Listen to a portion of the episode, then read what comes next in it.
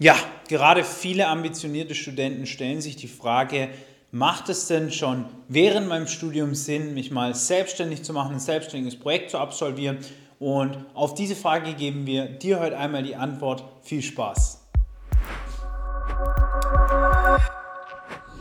Und damit herzlich willkommen auf dem AeroUp YouTube-Kanal. Mein Name ist Valentin, ich bin studierter Wirtschaftsingenieur, habe mich selber während meinem Studium selbstständig gemacht durfte in meiner Ausbildung und auch im Studium dann Erfahrungen in den Automobilfirmen Daimler, Porsche, Bosch sammeln. Und heute wollen wir einmal darüber sprechen, was man denn beachten muss, ja, für wen es geeignet ist, so eine Selbstständigkeit, was man beachten muss.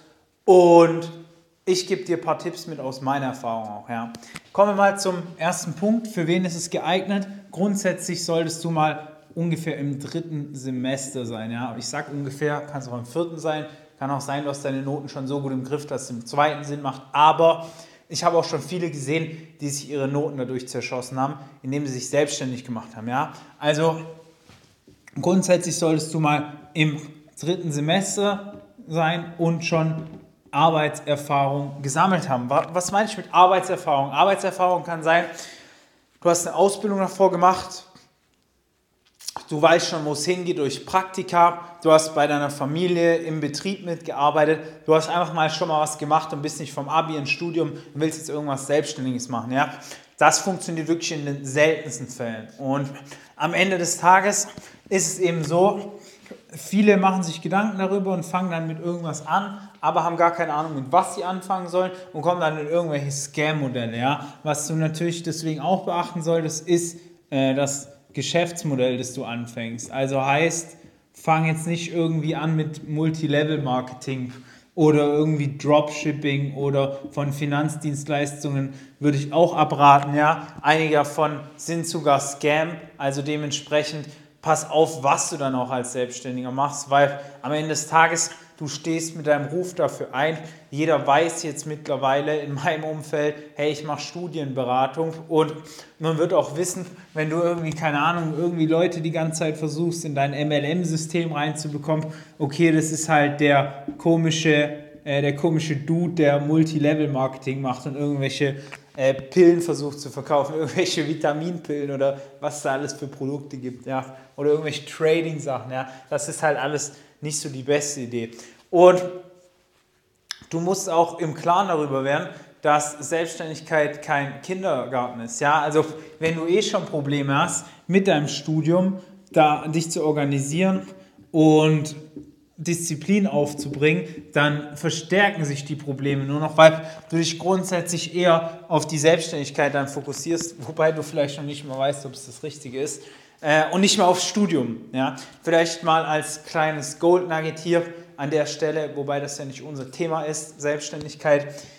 Wenn du anfängst mit einer Selbstständigkeit, fang mit einer Dienstleistung an. Also mit einer Beratung, mit dem Anbieten von einem Coaching, mit einer Agenturdienstleistung, also dass du zum Beispiel mit Facebook-Werbung Mitarbeiter gewinnst für Handwerkerfirmen hochprofitables Angebot, kennen selber viele, die das machen und damit sechsstellig im Monat verdienen. Die machen das natürlich komplett professionell, aber kannst du auch schon locker 10.000, 20.000 Euro neben deinem Studium pro Monat machen. Ja, auf jeden Fall.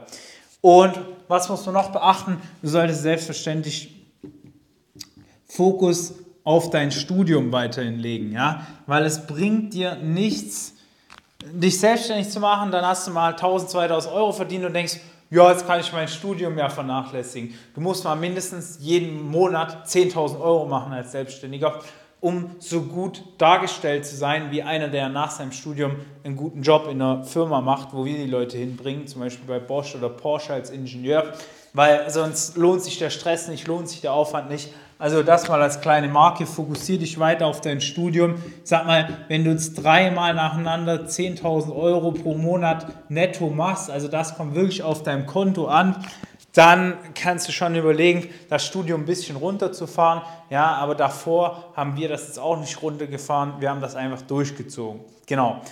Und am Ende des Tages möchte ich dir auch noch mitgeben, das Wichtigste ist es, dass du neben diesen Punkten, die ich hier gerade schon erwähnt habe, dir darüber klar werden musst, dass du erstmal Praxiserfahrung brauchst. Ich habe wirklich so viele Leute gesehen, die fangen mit einer Selbstständigkeit an, die bieten irgendwas an und schießen sich damit ins eigene Knie. Ja? Noten werden schlechter, sie werden irgendwelche Weirdos, weil sie ein falsches Geschäftsmodell haben. Sie fangen an, sich mit Dingen zu beschäftigen, die komplett irrelevant sind, aber sie sind voll in ihrem Film. Also wenn du das machen möchtest, pass unbedingt auf, dass du davor, und das schreibe ich mal in einer anderen Farbe hin, weil es so wichtig ist, dass du davor Praxiserfahrung sammelst. Ja? Praxiserfahrung ist mir nicht der Key, der dich am Ende des Tages von den 0815 Studenten abhebt. Deswegen sagen auch viele Unternehmen, wir wollen, dass du studiert hast und Praxiserfahrung gesammelt hast, weil du kannst logischerweise, sage ich mal, zwei Jahre Berufserfahrung im Studium sammeln, indem du eben Praktika machst in dem Bereich oder indem du sagst, ich mache äh, eine Werkstudentenstelle in dem Bereich, beispielsweise Logistik und wenn du dann eine Stelle hast, die für die Logistik ausgeschrieben ist, da steht drin zwei Jahre Berufserfahrung, dann zählen deine zwei Jahre als Student auch als Berufserfahrung. So ist es nicht, genau. Gut, wenn du jetzt festgestellt hast, hey, ich habe noch gar keine Praxiserfahrung, ich möchte aber gerne Praxiserfahrung sammeln, weiß aber nicht, in welche Richtung, wie muss ich mich bewerben, wie soll ich das mit meinem Studium vereinbaren, welche Firmen machen Sinn, wo kann ich mich weiterentwickeln, dann bewirbt jetzt einfach für ein kostenloses Erstgespräch. Da schaut sich einer unserer Experten an, ob wir dir weiterhelfen können, wie wir dir weiterhelfen können.